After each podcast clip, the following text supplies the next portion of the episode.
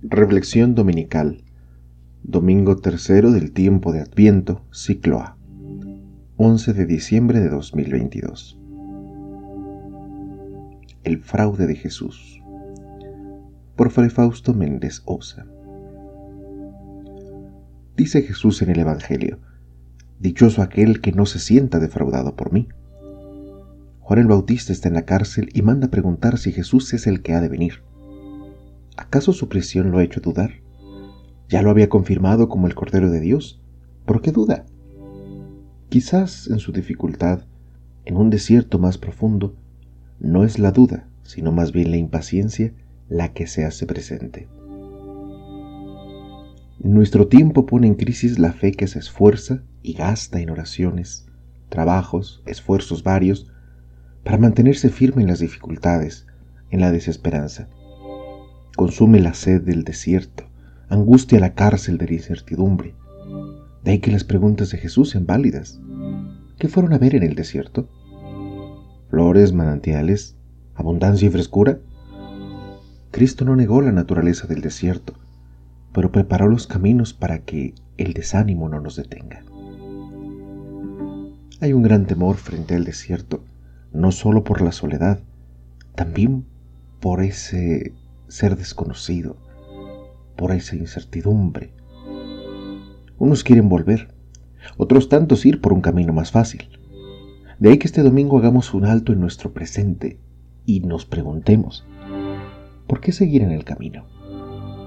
¿Somos barro en manos del alfarero o es que le damos indicaciones y límites a Dios para que obre mejor? Queremos con ansias ver milagros, pero nos resistimos a que el milagro sea en nosotros. Sí, que los ciegos vean, pero nos colocamos vendas en los ojos. Que los cojos anden mientras permanecemos inmóviles y sedentarios en nuestros retos. Que las enfermedades sean curadas mientras nos contaminamos de vicios, procurando daños y dando a conocer que hemos rechazado el Evangelio. La esperanza del Adviento, hermanos, no es una esperanza cómoda, sino inquietante, cargada de preguntas impacientes. Escuchemos con atención a Isaías. Digan a los de corazón apocado, ánimo, no teman, porque ya viene el Señor para salvarnos. Pues en la cárcel, como Juan, o en el desierto, las energías se gastan, la lucha fatiga y el desánimo agobia. Mas el Señor nos da siempre de su agua y nos permite continuar. Parece que no hay fruto en las obras, pero es que olvidamos que no son nuestras obras, sino las de Cristo. El ciego no ve por su fuerza, el cojo no camina por su fuerza, el enfermo no se cura a sí mismo. Es Cristo quien obra en cada uno de los que creen y se disponen a vivir la fe, no como entrega ciega, sino como promesa que ha de cumplirse por el Señor que es fiel a su palabra. Entonces, ¿Juan duda de Cristo? Responde San Agustín, ¿Qué significa entonces el que Juan, encarcelado y ya próximo a la muerte, enviase a sus discípulos a Jesús? Llegaron pues los discípulos de Juan y el Señor les respondió, Vayan y digan a Juan, los ciegos ven, los sordos oyen, los cojos andan, los leprosos curan, los muertos resucitan, los pobres son evangelizados. Y pregunta si soy yo.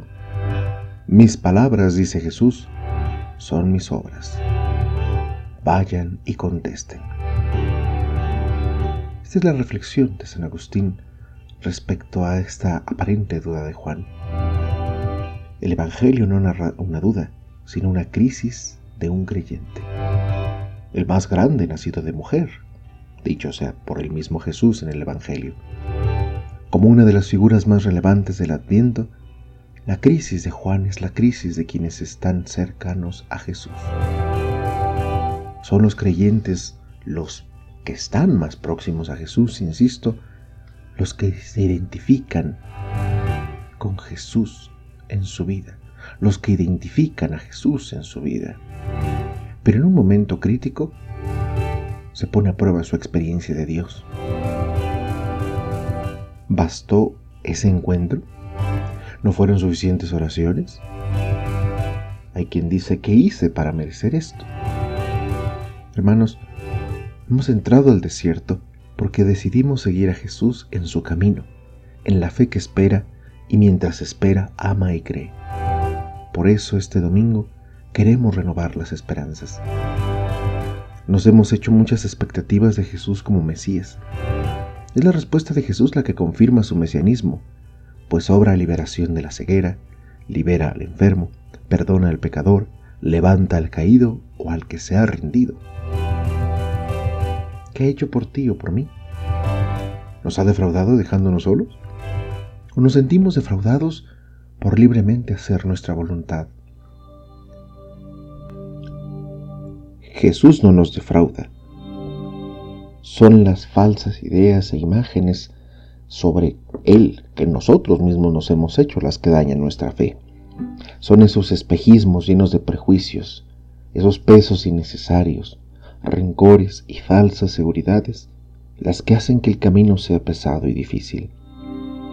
Cantamos en el Salmo que el Señor es siempre fiel a su palabra, pero la impaciencia nos desvía del camino nos distrae de la meta, hace que veamos los problemas más grandes de lo que son, y según nuestros problemas, juzgamos a Jesús, cuestionamos a Jesús, porque lo conocemos de oídas, y nuestros ojos ya no lo ven.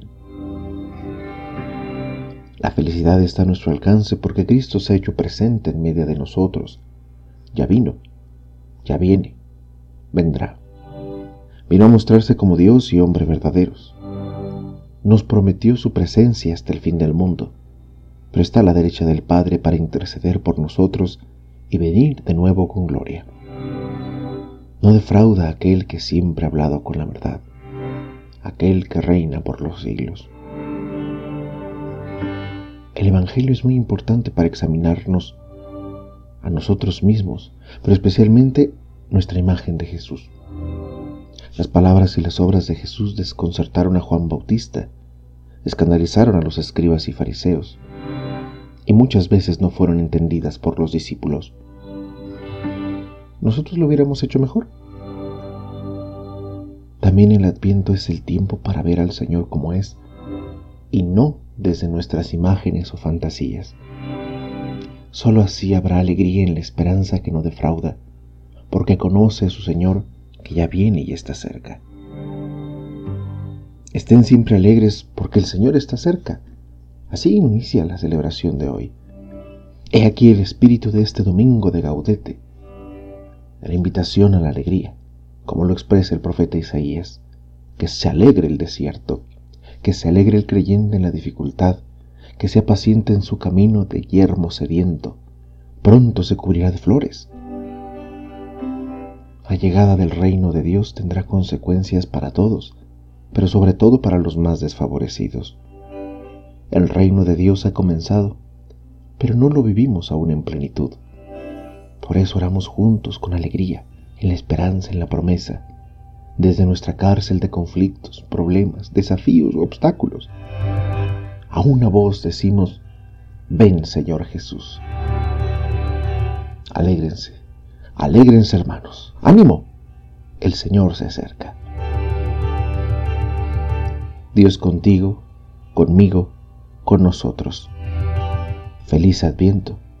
Llamero, termina el tiempo porque el Señor está cerca.